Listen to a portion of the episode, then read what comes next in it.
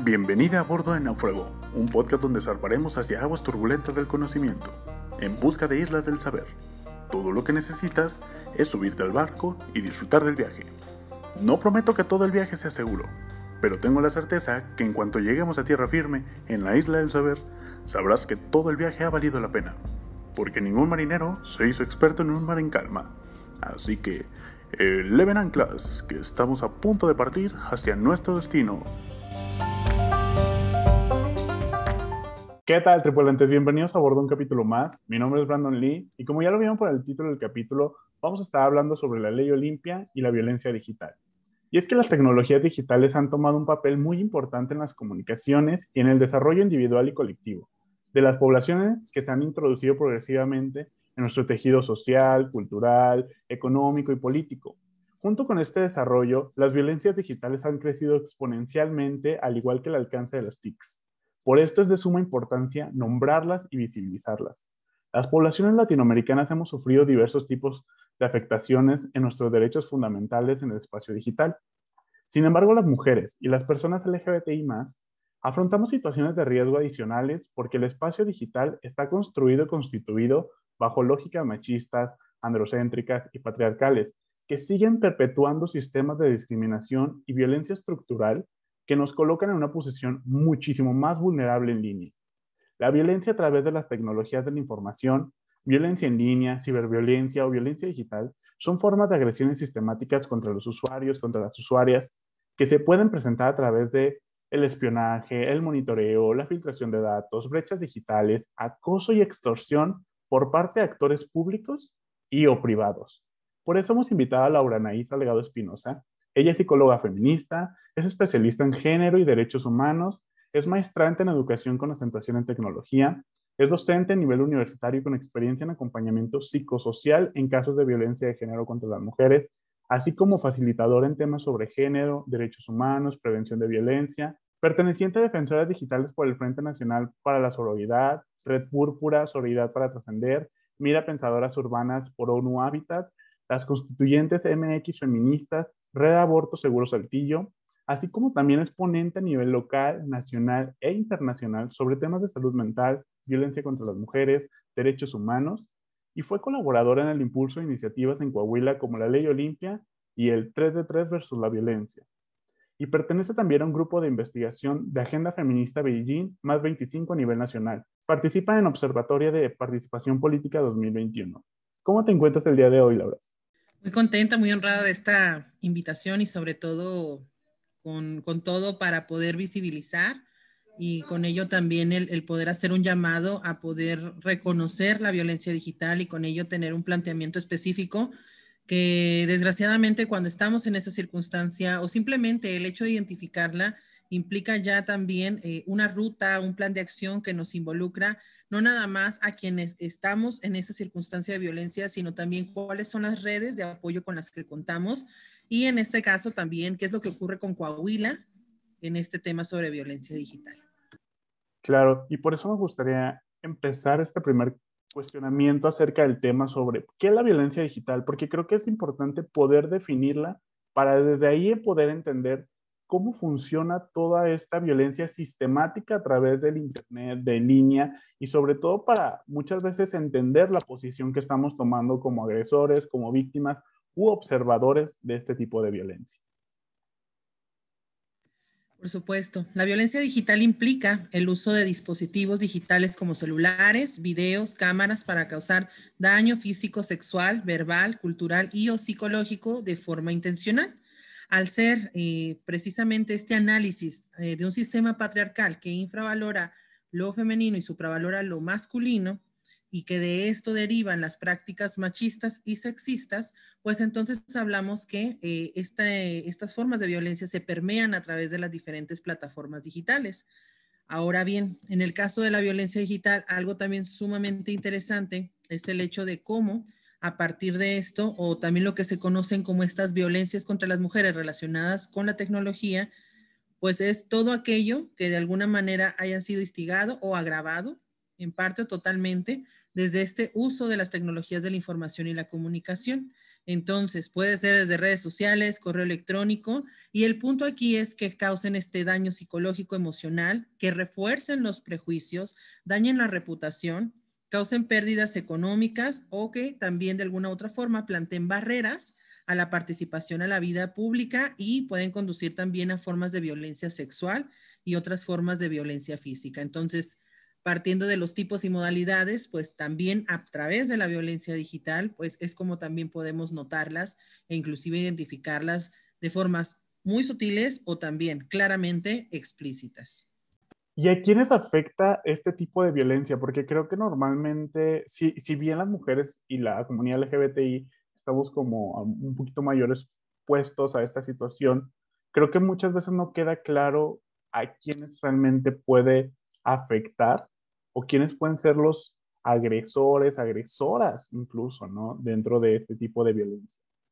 Eh, al final, pues la violencia afecta a todos, todas y todes, pero pues eh, sí es importante resaltar que preponderantemente estas violencias son ejercidas contra las mujeres. Entonces, eh, dentro del análisis que se hace previo a presentar una reforma para poder dar todos estos antecedentes, por ejemplo, el 73% de las mujeres ya se ha visto expuesta o ha experimentado algún tipo de violencia en línea, que esto no es eh, para nada dispar con lo que nos presenta, por ejemplo, Endiré, ¿no? De este 66%, quiere decir que 6 de cada 10 mujeres ha sufrido violencia y que las que tienen preponderancia son la violencia sexual y la violencia psicológica. Entonces, si bien nos puede afectar a todos, todas y todes, pero al final volvemos a esta parte cruda, ¿no? De las realidades sobre la violencia, donde afecta específicamente a mujeres, que me puedo referir tanto a niñas, adolescencias, juventudes y mujeres en edad adulta. Y algo que fíjate que me llamó muchísimo la atención fue todo esto de justo esta semana del 8 de marzo. Creo que acentuamos muchísimo más la violencia digital de cuántas personas no agredían a través de las redes sociales a todas las mujeres por estar alzando su voz y sobre todo mandar el mensaje súper claro, ¿no? De los feminicidios, de que no se están respetando sus derechos, ¿no? Y sobre todo creo que en Coahuila lo vimos con este grupo de chicas que, hizo su performance eh, de la canción Sin Miedo, ¿no? ¿Cuánta violencia no recibieron por el hecho de estar exigiendo sus derechos? Por supuesto, ¿no? Al final, eh, frente a los desafíos del sistema patriarcal, pues mayor búsqueda o creatividad para la opresión, ¿no? Entonces, siempre, siempre, siempre nos vamos a dar cuenta que el hecho de alzar la voz, el ser incómodas para el sistema patriarcal, pues obviamente va a generar este escosor a través de diferentes esferas y diferentes rangos e inclusive jerarquías, ¿no? Entonces, si bien es cierto es que como se plantea, ¿no? Desde las colectivas, desde los frentes, que se ha bailado, se ha pintado, se han hecho conversatorios, se hace profesionalización de los temas sobre las violencias y pareciera ser que nada les parece, pero pues al final es esto, ¿no?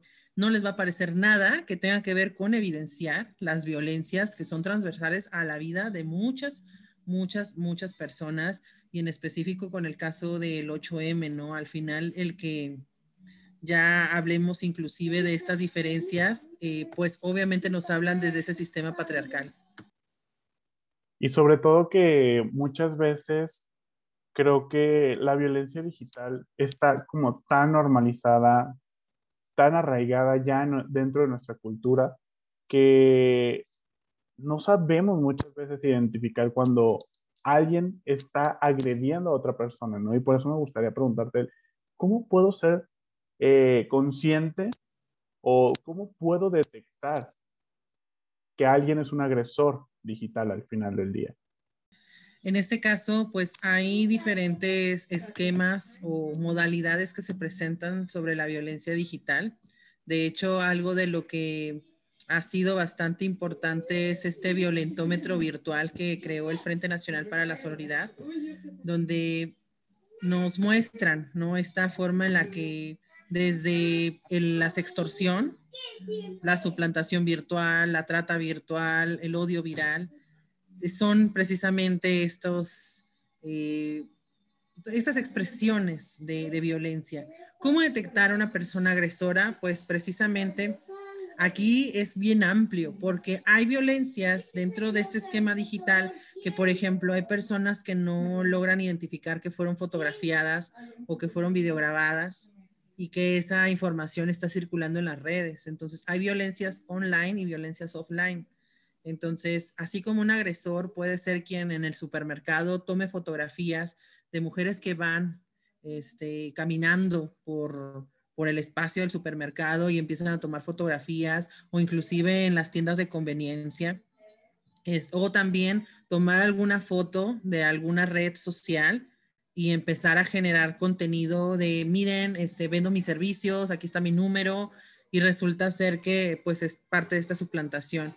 Entonces, como tal, tiene una complejidad cada uno de las modalidades, pero en sí eh, mucho de lo que también se puede identificar en estas personas agresoras es que si es en un esquema del ámbito privado, son personas que utilizarán el amor o al menos estos constructos sobre el amor romántico para obtener ese contenido íntimo y poder después utilizarlo para un intercambio, ya sea de permanecer en la relación o simplemente como una cuestión netamente por generar un daño a la vida de esta otra persona y por el otro lado, eh, esto es en el ámbito privado, en el ámbito público es pura y netamente misoginia.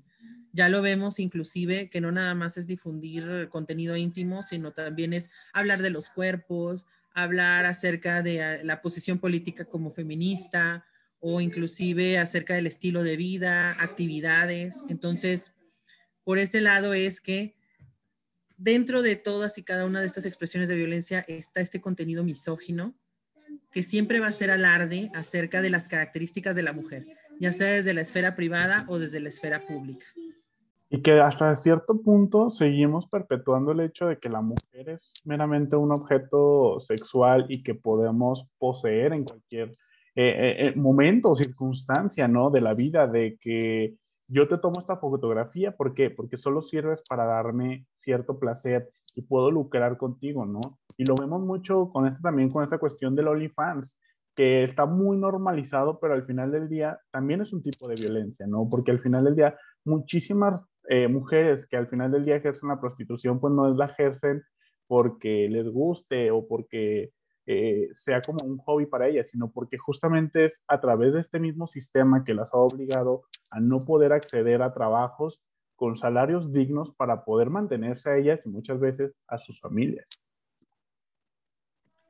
Sí, claro, ¿no? Al final, desde esta mirada interseccional, pues hay muchísimas, ¿no? Realidades que, que involucran el que precisamente desde estas plataformas, inclusive ahí el hecho de, del uso de la imagen, como hay inclusive cuentas que son eh, falsas y que precisamente vienen de contenidos a través de Twitter, a través de Facebook, a través de mercados de explotación o de comercialización sexual y generan estos contenidos con la suscripción y todo el modus operandi que representan. Entonces, al final, nos estamos enfrentando a todas estas desigualdades sistémicas y estructurales, tanto en el hecho de, de poder decidirlo o inclusive en el momento en el que alguien transgrede nuestra confianza y nos hacen ver como que no, pues es que, ¿por qué se grabó? ¿Por qué puso esta imagen? ¿O por qué la compartió? Entonces, desde ahí es algo que también constantemente repetimos, por ejemplo, en Defensoras Digitales, ¿no? Nuestra, que, retomo estas palabras de Olimpia Coral Melo, eh, nuestra desnudez no es un crimen, o sea, nuestro cuerpo no es un delito. Al final, el compartir contenido íntimo, ese es el delito, es, ahí está la gravedad de cómo este sistema patriarcal opera para inclusive transgredir estos vínculos de confianza, para abusar de ellos, e inclusive en esa circunstancia en específico también, el hecho de los graves daños que representan y con eso también esta parte, ¿no? Del hashtag que utilizamos de lo virtual es real, ¿no? Porque existe y daña profundamente la vida de quienes se ven vulneradas a través de este tipo de violencias.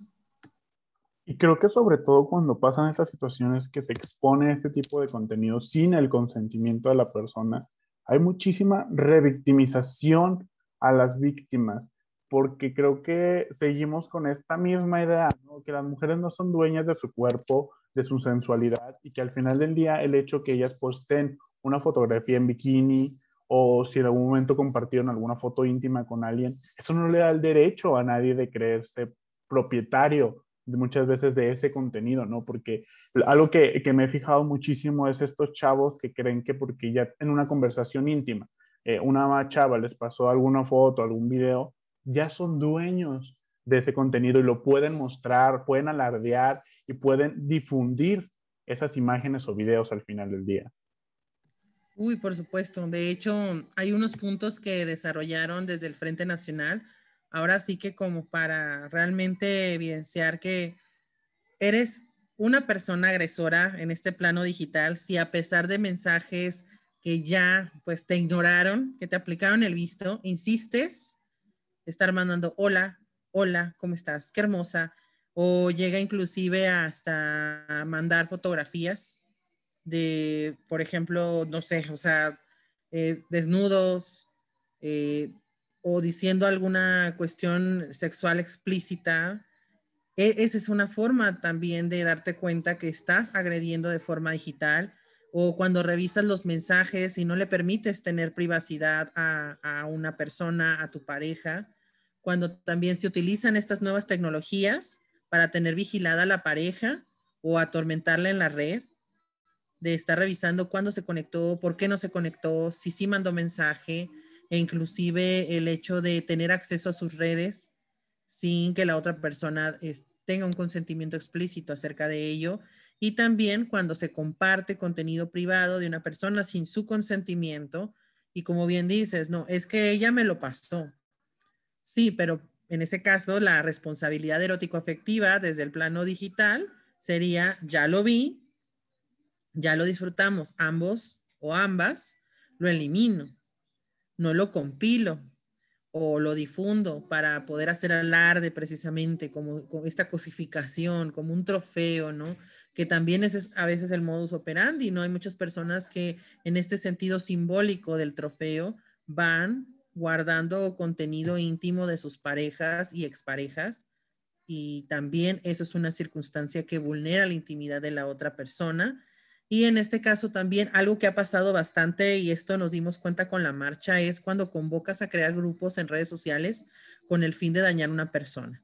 Llámese feminista, llámese porque es tu expareja o inclusive colocaste información, que eso es también una forma súper, súper eh, usada de que colocan en grupos de venta fotografía, número y una descripción misógina acerca de la persona a la cual están vulnerando desde este medio. Entonces, realmente vemos un contenido bastante, bastante cruento y bastante violento, que en este caso al final también lo compartimos desde el frente, desde defensoras, e, es algo que queda huella para siempre, o sea, puede ser que se baje el contenido de un portal, pero luego puede aparecer en otro, y es un, es un ciclo sin fin y es un volver a enfrentarse a esta victimización secundaria, volver a enfrentarse a la crisis, de ver nuevamente ese contenido arriba cuando se supone que ya no debería estar.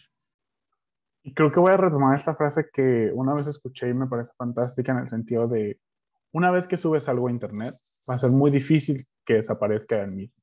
Entonces, creo que también hay que ser conscientes muchas veces que sí podemos estar eh, sufriendo o ejerciendo la violencia digital, pero muchas veces creo que también viene acompañado de otro tipo de violencias, como ya lo mencionabas tú, ¿no? La psicológica, la constante presión de estar tratando de invadir muchas veces este espacio de intimidad y que no entendemos que al final del día el teléfono, la computadora, pues también se podría decir que son como una extensión de nosotros, de nosotras, de nosotres, y que al momento de obligarnos a mostrar lo que tenemos ahí o dar contraseñas, estamos transgrediendo un espacio de intimidad, porque al final del día esto me pertenece y yo decido con quién lo comparto.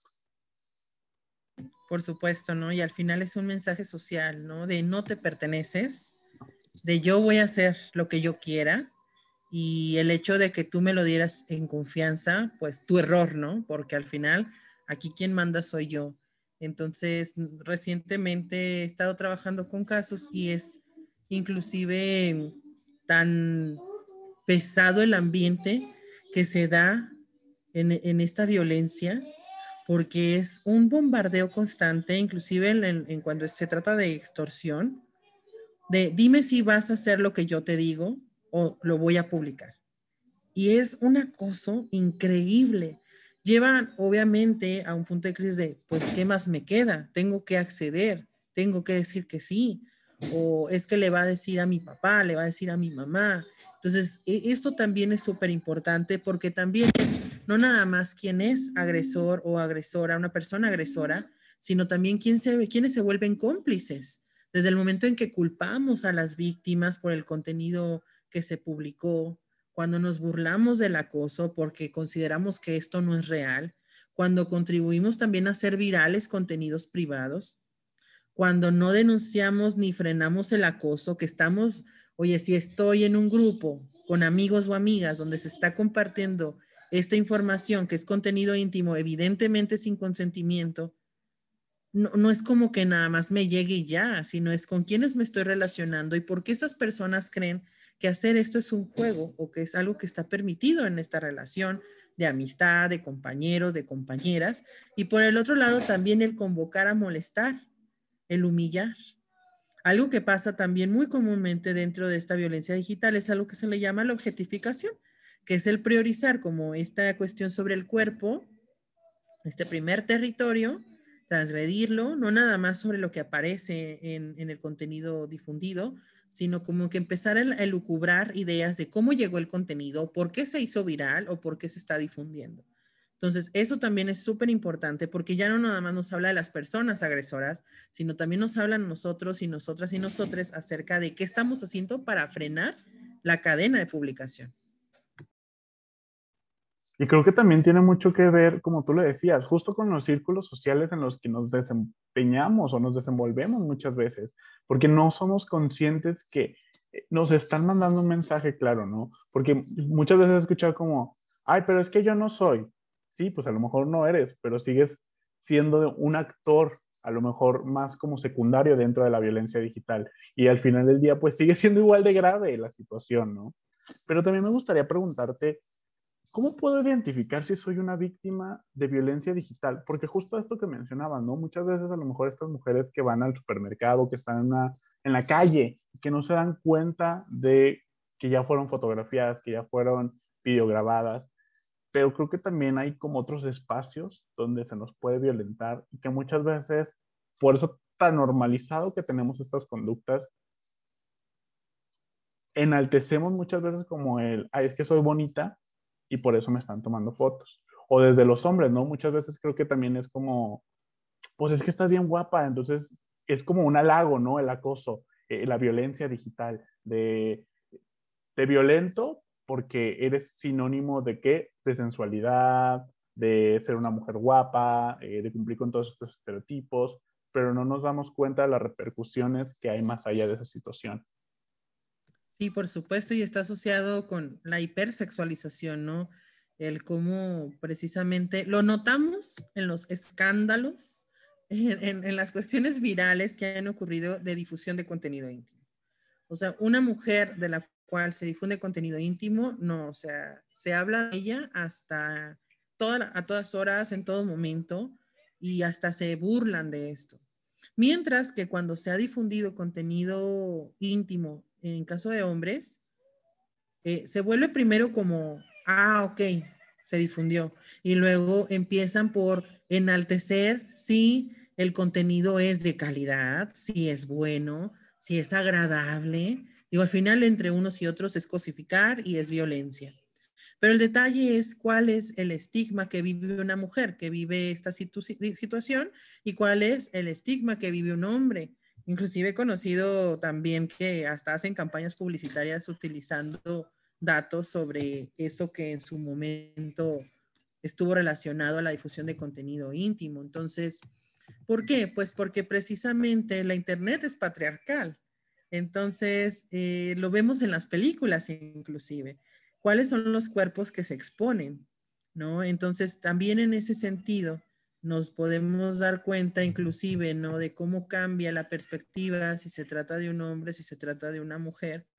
Ojo, la violencia es transversal a, todos, todas y todes, pero la realidad es que cómo le enfrenta unos, cómo le enfrentan otras es muy diferente. Ahora, ¿cómo darnos cuenta que estamos sufriendo de violencia digital? Pues cuando nos mandan mensajes ofensivos, incómodos o amenazantes de manera reiterada sin nuestro consentimiento, cuando roban nuestra identidad digital con fines lucrativos, ha pasado que inclusive desde la trata virtual, ¿no? Que colocan la fotografía, la dirección de la persona, hacen cobros por transferencia y resulta ser que las personas clientes llegan a reclamar, ¿verdad? Que han, han comprado un servicio y que no lo están obteniendo o, o que están ahí presentes para ello. También en este sentido, con fines sexuales, en la cuestión de que también muchas veces en la extorsión tiene que ver más con dame más material. ¿Quieres recuperar tu cuenta? Bueno, dame más material. Tiene que verse tu cara, tiene que verse esta parte de tu cuerpo, tiene que, si tienes alguna marca en específico, tienes que tomar la foto ahí. Entonces, ¿qué pasa? Pues este intercambio llega a un punto en donde quedas totalmente expuesto o expuesta y es, para, es una cadena que no va a parar.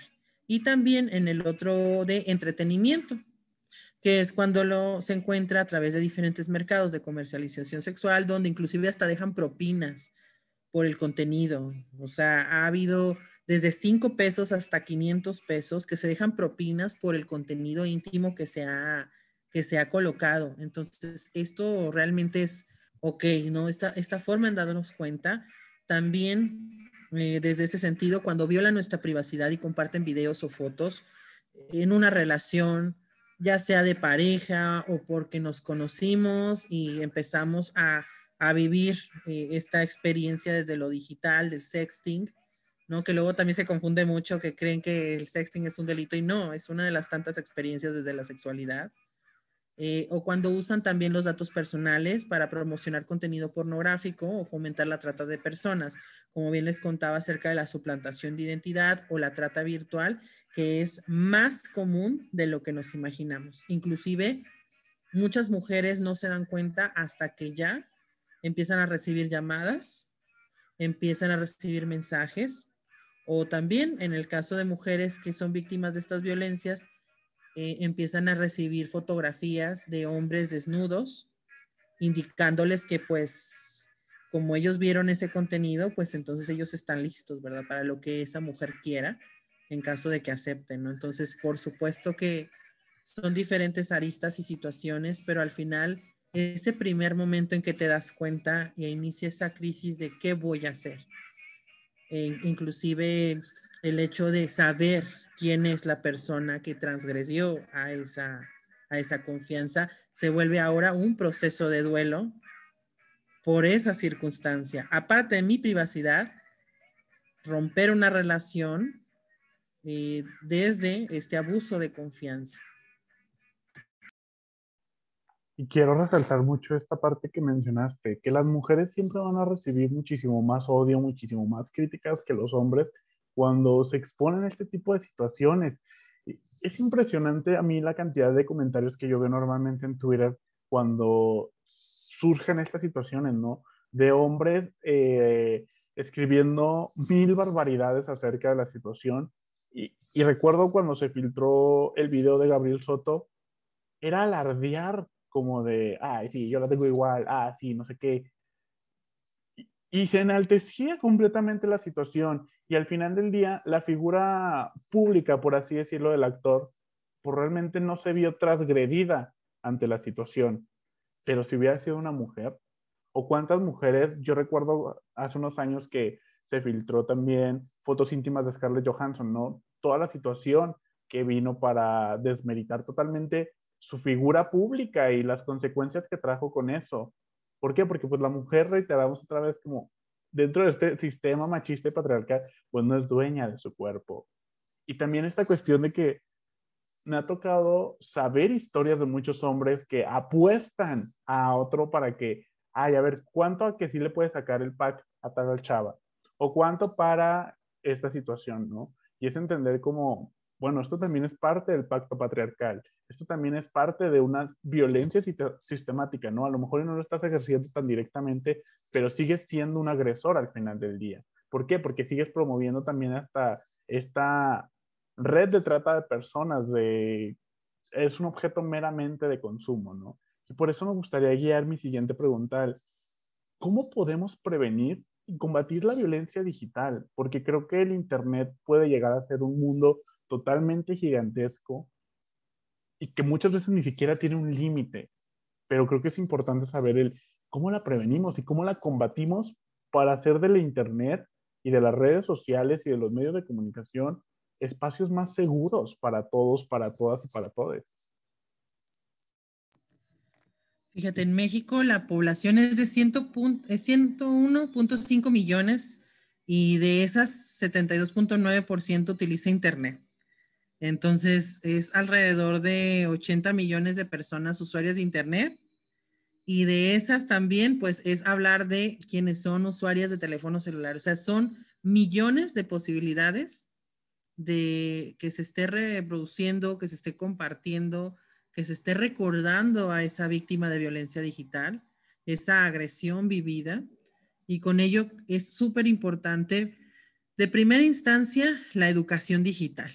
El hecho de poder saber cómo podemos colocar candados en nuestras redes sociales, cómo poder trabajar con inclusive de cuáles son los portales más seguros y también en ese sentido, desde la educación digital, saber que todo esto que ocurre es real. Al final, simplemente con estos tiempos ¿no? de confinamiento, la virtualidad se ha abierto un camino que yo creo que nos estábamos tardando desde hace como 15 años, pero al día de hoy, pues bueno, ya estamos precisamente ahora sí viendo estas nuevas posibilidades, ¿no? Entonces, desde esa perspectiva, eh, reitero la educación digital y desde tempranas edades para poder acercar a las infancias, adolescencias, juventudes acerca no nada más de, porque luego también se vuelve como muy de, muy punitivo, ¿no?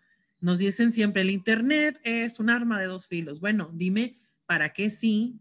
Es una ventaja, una fortaleza, un acercamiento, y entre eso puede ser la ciberseguridad, ¿no? El poder conocer qué protocolos hay, qué puedo hacer, qué experiencias se viven desde, la, desde el Internet y también que al final, al ser un medio que no es seguro, ¿qué puedo hacer entonces para protegerme? ¿no?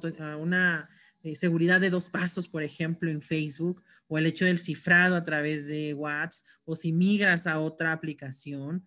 Entonces, el punto desde esa cuestión. Otras es la necesidad de que en el Estado y a nivel nacional existan regulaciones precisas acerca de la violencia digital. A veces escuchamos que es que no todo tiene que ser como castigo para que, pues es que ahorita, en este momento, no hay de otra. Y alguna vez un maestro en derecho nos compartía en una clase, ¿no? Por ejemplo, el alimento era un derecho natural hasta que no hubo el primero despistado, despistada, que no cumplió con ello y se tuvo que hacer leyes sobre la pensión alimenticia. Entonces, aquí también eran contratos personales, era hablar de mi intimidad, era compartir esto con otra persona y hubo personas que transgredieron eso. Y entonces ahorita necesita visibilizarse, necesita socializarse, hacer conciencia y generar un marco normativo, algo que proteja a las víctimas. Porque sí, pueden haber muy buenas intenciones, acerca de contener, de acercarlas, de convencerlas que no es su culpa, pero ¿qué más? Muchas veces ellas lo que buscan es que se baje el contenido de facto. Y ya después piensan en una judicialización, pero el punto es que haya algo que diga, mira, esto es un delito.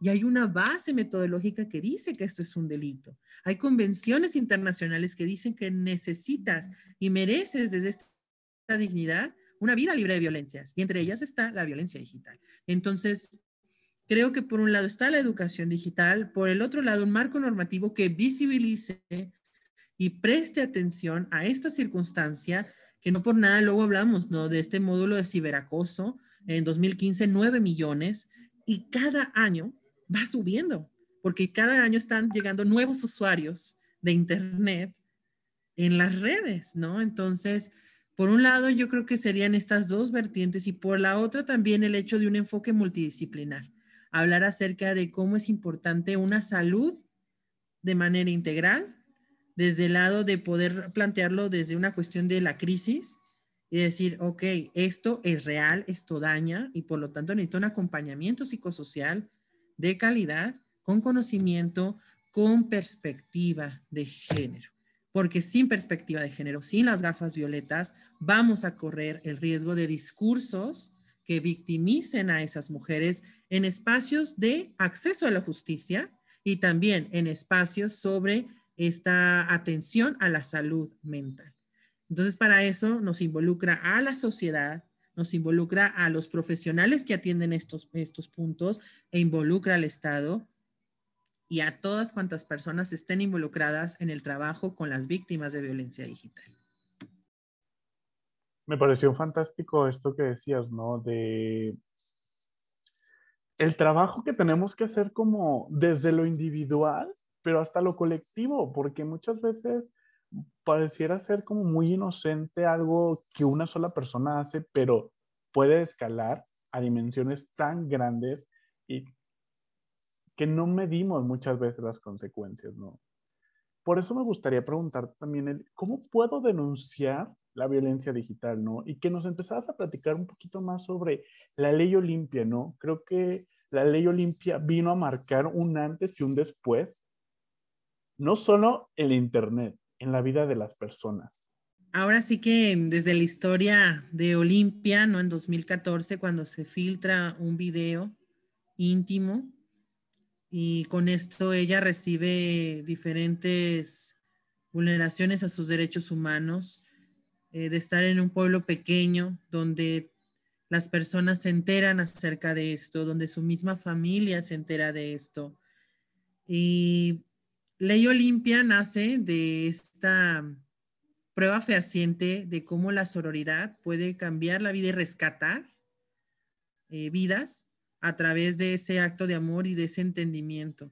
En este caso, Olimpia lo, comenta con mucho orgullo de cómo fue su mamá quien le da esta forma tan, tan, tan especial acerca de, de la sororidad al momento de, en lugar de juzgarla, le acompaña para que en esta lucha pueda ella eh, poder acceder a la justicia y pueda también tener el apoyo que necesitaba para lo que al día de hoy es el Frente Nacional para la Sororidad o inclusive hablar de defensoras digitales. Entonces, ha sido un largo caminar desde el 2014, donde han participado diferentes estados de la República, donde el garantizar el acceso a la justicia a las víctimas es una de las tantas oportunidades que brinda la que hoy se conoce como Ley Olimpia, que es este paquete o proyecto de reformas y que tienen como punto nodal el hecho de hacer una reforma en la ley de acceso a una vida libre de violencia para las mujeres y niñas al momento de reconocer la violencia digital como una modalidad.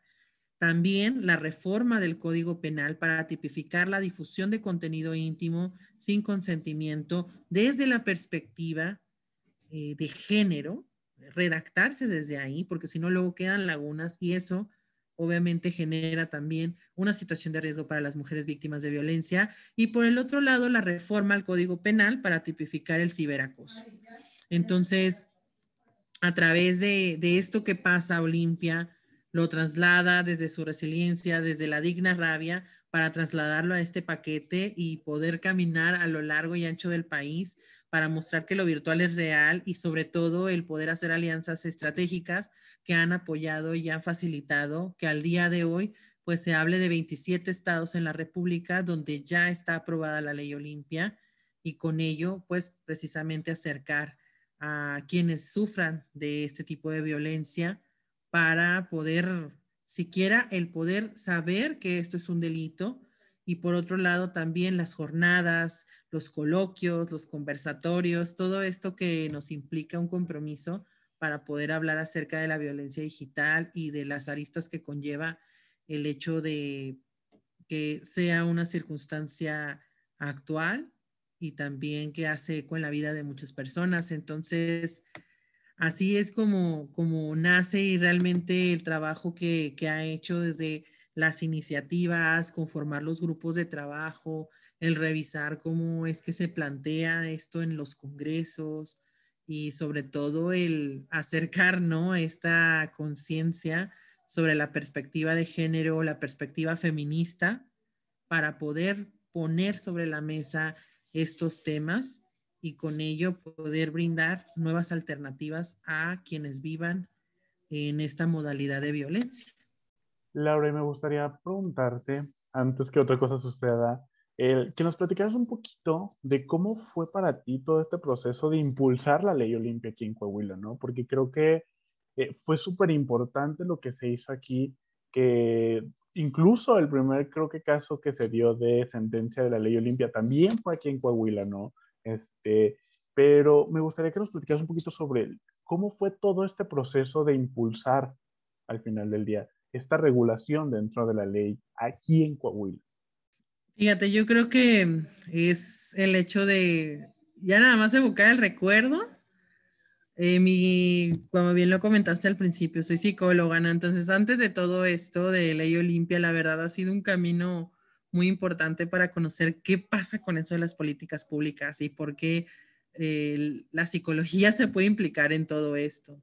Durante mucho tiempo lo veía desde los efectos, ¿no? Y el trabajo de acompañamiento. Cuando llega a Olimpia, un 11 de marzo del 2019, llega a una conferencia de prensa acá en Saltillo y conocemos su historia, nos cuenta, ¿no? Todo esto de cómo nace este paquete de reformas. Y de ahí a la fecha, pues ha sido un proceso muy, muy enriquecedor acerca de qué hay que hacer y qué se puede hacer. Entonces, ese proceso de marzo, pues es como para conocer cómo podíamos articularnos feministas independientes y colectivas a lo largo y ancho de nuestro estado para poder promover eh, que este paquete de reformas se impulsara para eh, su eh, revisión, dictaminación y aprobación. Entonces, esto pasa en marzo, en abril se hace un trabajo bastante importante en cuestión de recolección de firmas, que inclusive pues compañeras de colectivas allá en Torreón hicieron un esfuerzo maravilloso sumándose también con colectivas acá en Saltillo. Entonces fue un trabajo titánico en cuestión de ir a pie, eh, ahora sí que a revisar y visibilizar. Eh, obviamente en esto también estuvo implicada de principio a fin Olimpia en cuestión de acercar estos temas, proporcionar materiales, darnos una metodología de trabajo y es en abril también cuando se crea la ficha informativa del el informe de violencia digital en Coahuila.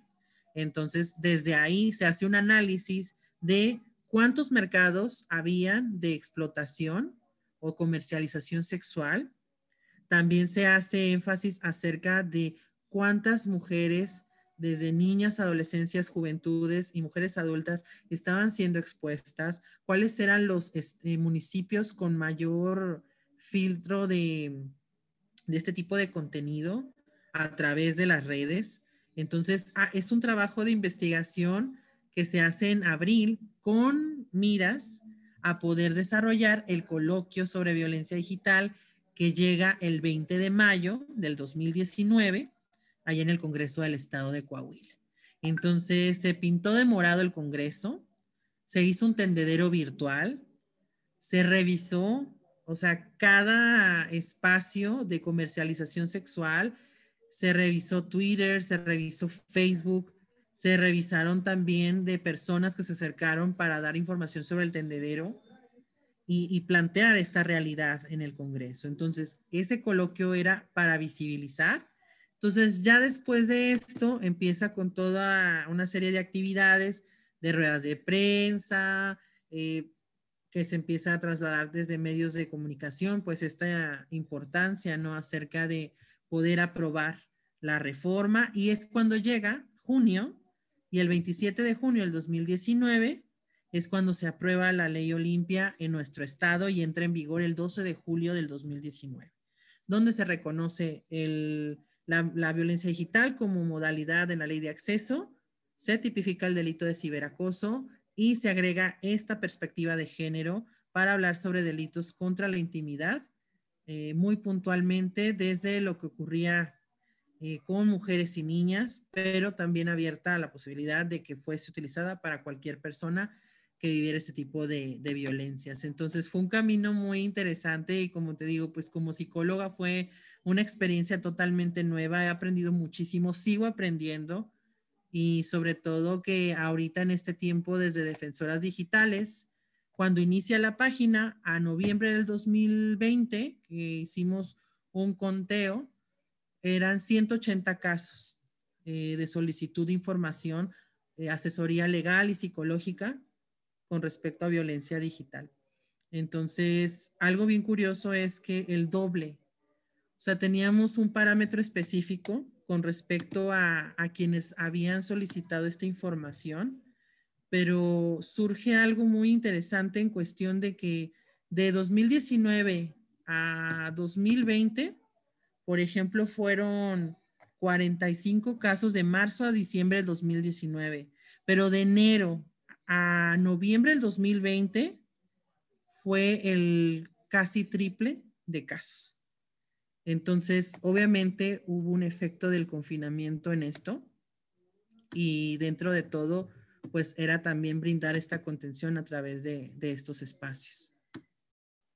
Laura, la verdad es que, wow, súper admirable, la verdad, lo que tú y todas las colectivas, las mujeres hicieron al final del día para tener eh, esta ley en nuestro estado, ¿no? Porque creo que muchas veces no sabemos valorar lo que hacemos eh, en cuestión a defender y proteger la integridad de las personas virtualmente, ¿no? Y creo que con esta ley Olimpia, que al final del día yo sé que no es nada fácil organizar todo esto y sobre todo llevarlo a que se apruebe y que ya pueda entrar en vigor, la verdad es que es de reconocerse, yo te lo reconozco y te felicito por ser parte de este cambio tan importante dentro del estado de Coahuila, ¿no? Porque si bien, como tú dijiste, son 27 estados, aún faltan más y muchas veces estos estados, por sus pensamientos, por sus ideologías, tumban estas propuestas de ley, pero gracias por el espacio, gracias porque sin ti creo que la ley Olimpia tampoco hubiera estado aquí vigente en Coahuila y entender sobre todo estas situaciones, ¿no?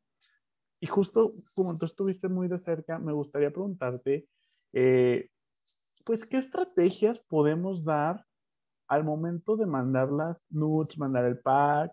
Porque creo que también no podemos dejar de lado que las personas no van a dejar de hacerlo. Como tú decías, ¿no? Justamente en el confinamiento creo que es una situación en la que eh, puede llegar a aumentar estas situaciones, ¿no? Pero ¿cómo podemos hacer que mandar el pack, mandar las nudes sea lo más sano o que si en algún momento, espero que no, eh, se llegara a filtrar, difundir estas imágenes poder hacer algo al final del día. Sí, de hecho creo que también de, esa parte, ¿no? De cómo podemos inclusive implementar esa educación digital, esa ciberseguridad, ¿no? En, esta modalidad o, el hecho de expresarnos, digo, al final no tendría que ser un problema el que queramos eh, explorar nuestra sexualidad a través de las plataformas, a través de una nude, de un pack, que dices, oye, pues pues es porque me gusta, me gusto, lo quiero compartir. ¿Cuál es el problema y por qué hay personas que transgreden esto, no?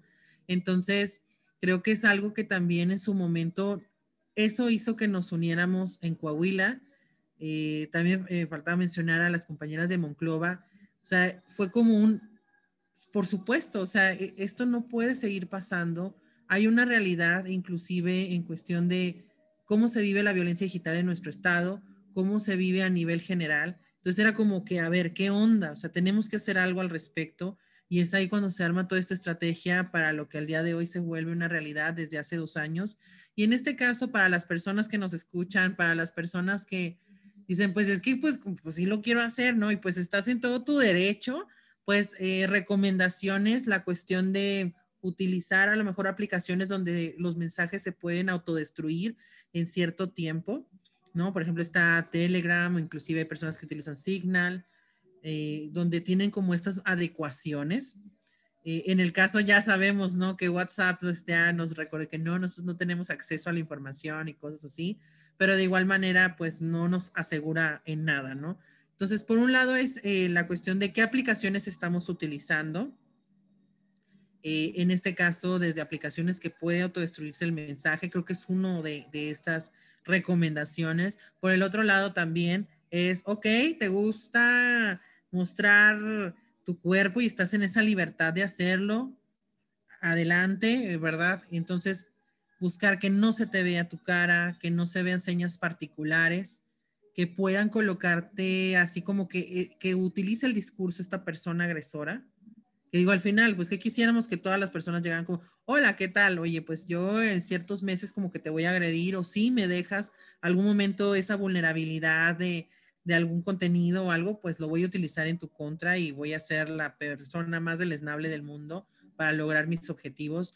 No lo podemos saber, pero la recomendación es esa. Si vas a generar contenido, que no se vea tu cara, que no se vean señas particulares. Oye, si tienes un tatuaje que ya, este, no sé, lo has colocado en Instagram y que de alguna otra manera eso ya sea algo así público, digo, pues cada quien sus tatuajes, pero el punto es que si va a ser un contenido eh, de, de, exposición sobre este tenor de lo sexual, pues que no se vean estas señas.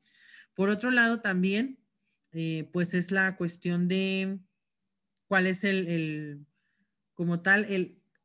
En el caso de estas violencias derivadas del sexting, saber que el sexting no es un delito, porque luego también nos quieren dar como que esta speech, ¿no? De, es que eso no se debe hacer. No, no, no, o sea, es, es un derecho, pero sí es tener claro que Internet patriarcal.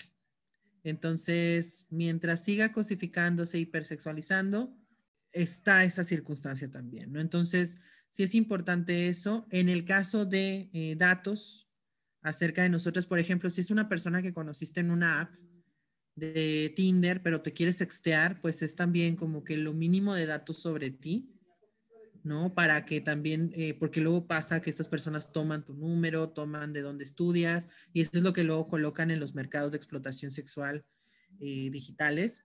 Entonces, sí, como que esa parte es hasta dónde es el rango de lo que yo quiero compartir con la otra persona y estoy en todo mi derecho, de decir, con que me conozcas el nombre y el signo zodiacal y, ya, ¿no? Y comparto en mis nudes o mi pack. Si es compartir algo más o si es una relación tal cual, pues bueno, aquí ya también es, ¿por qué? Porque luego cuando ocurre un episodio de violencia digital, cuando vamos a denunciar, que esa es otra parte que también me habías eh, preguntado, te van a preguntar si identificas quién es la persona agresora. Entonces, sabiendo esa parte cuando es derivado de sexting, cuando es esta vulneración a la intimidad por un abuso de confianza, que tengas el nombre de la persona, cuentas, eh, los links, los mensajes. Al tratarse de un delito online, las pruebas también necesitan ser online. Entonces, recomendación también es que si llegas a percatarte que esta persona rompe con estos acuerdos, de inmediato sacar evidencias de todo lo que tengas, de los mensajes, todo, todo, todo, todo.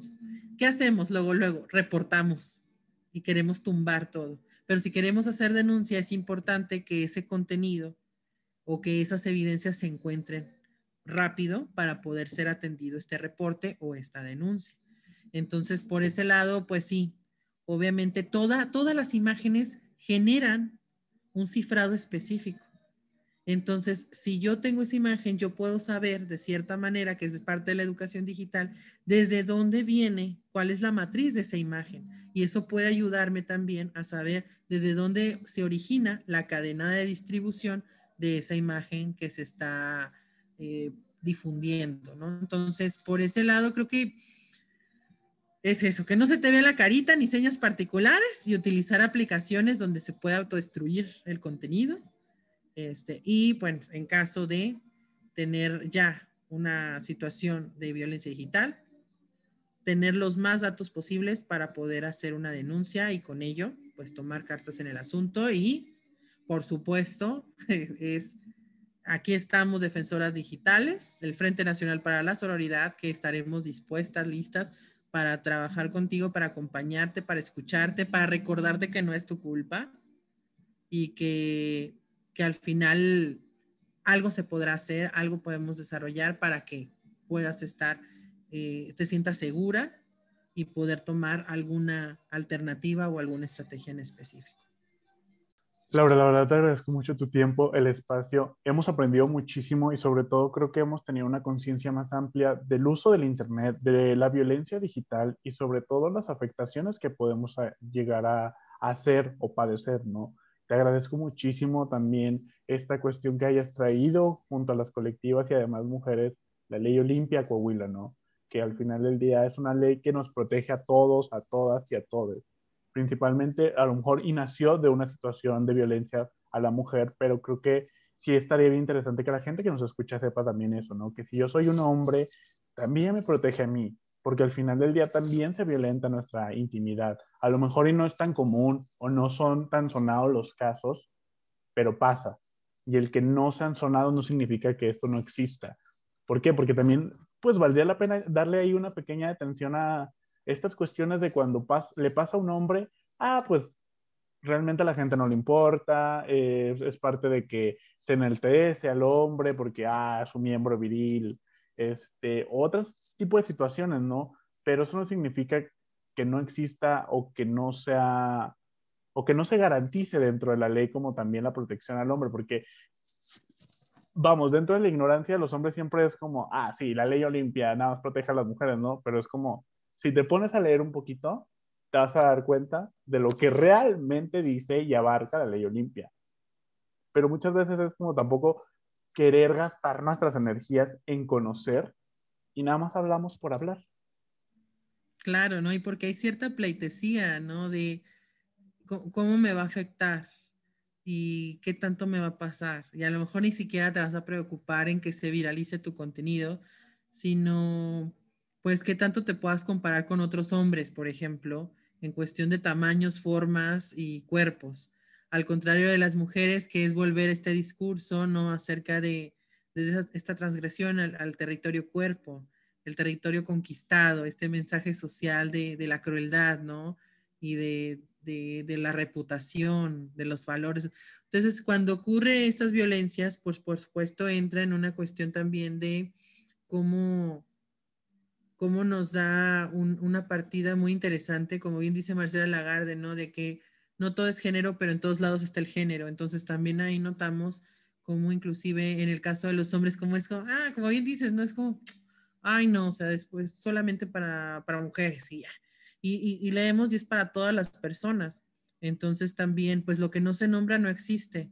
Entonces, el hecho es que en este caso eh, es, será chamba eh, de los hombres, ¿no? Eh, de, de, también visibilizar qué ocurre, qué daña, y que puede generar estragos desde un plano emocional, social, y que dentro de todo esto, pues al final es alzar la voz y darnos cuenta que luego no pasa en el 8M. ¿Y cuando el Día del Hombre? dices tú, no, pues sí hay, ¿no? Pero surgió nada más por una chiflazón donde se generó un decreto de, ah, no, pues sí, dénselo.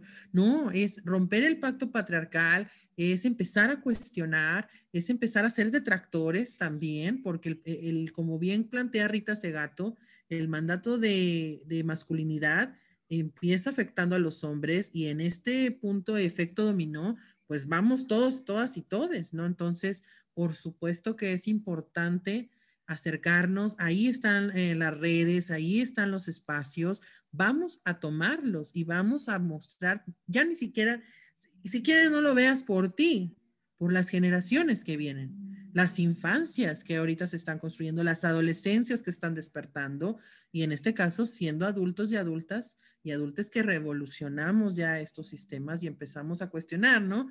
Que luego también empiezan a llamar, no, que generación de cristal, todos se quejan y dices, pues no es generación de cristal, es una generación que se está volviendo consciente de las violencias sistemáticas, de las violencias estructurales y que ya no, o sea, dices, ya no tengo pensión, señor, o sea, ya, quiero vivir bien y feliz, pero vivirla bien y feliz, ¿no? Y en una salud completa. Entonces, es una chamba que, hay que aventarnos y sobre todo darnos cuenta que, hay, gente que sigue nuestros pasos y que también merecen vidas libres de violencia.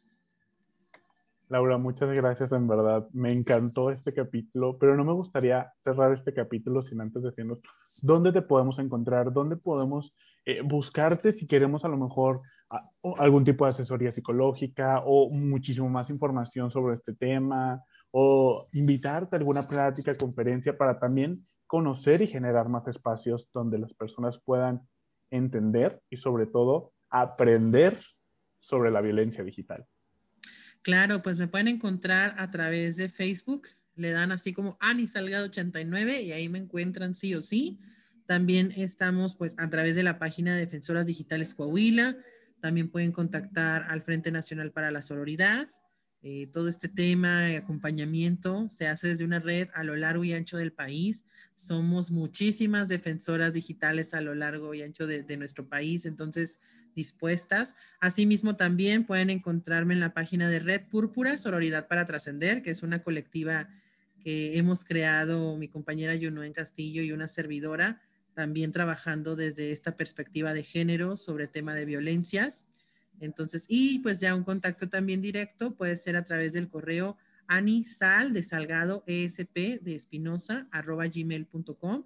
Con mucho gusto estamos ahí al pendiente y a la orden y asimismo si quieres saber más información, ahí puedes también revisar la página de www.defensorasdigitales.org. Hay infografías, hay columnas y también hay espacio para poder hacer denuncias sobre violencia digital. Laura, en verdad, muchas, muchas gracias. Te agradecemos tu tiempo, el espacio, la información y sobre todo lo que has hecho para cambiar todo esto. Muchísimas gracias y un gusto haber estado acá eh, compartiendo acerca de este tema y pues también para todas las personas que nos han escuchado, por supuesto, el reiterarles el apoyo y cualquier información que necesiten, ahí estamos al pendiente. Gracias a todos, todas y todos que nos escucharon. Nos vemos hasta la próxima.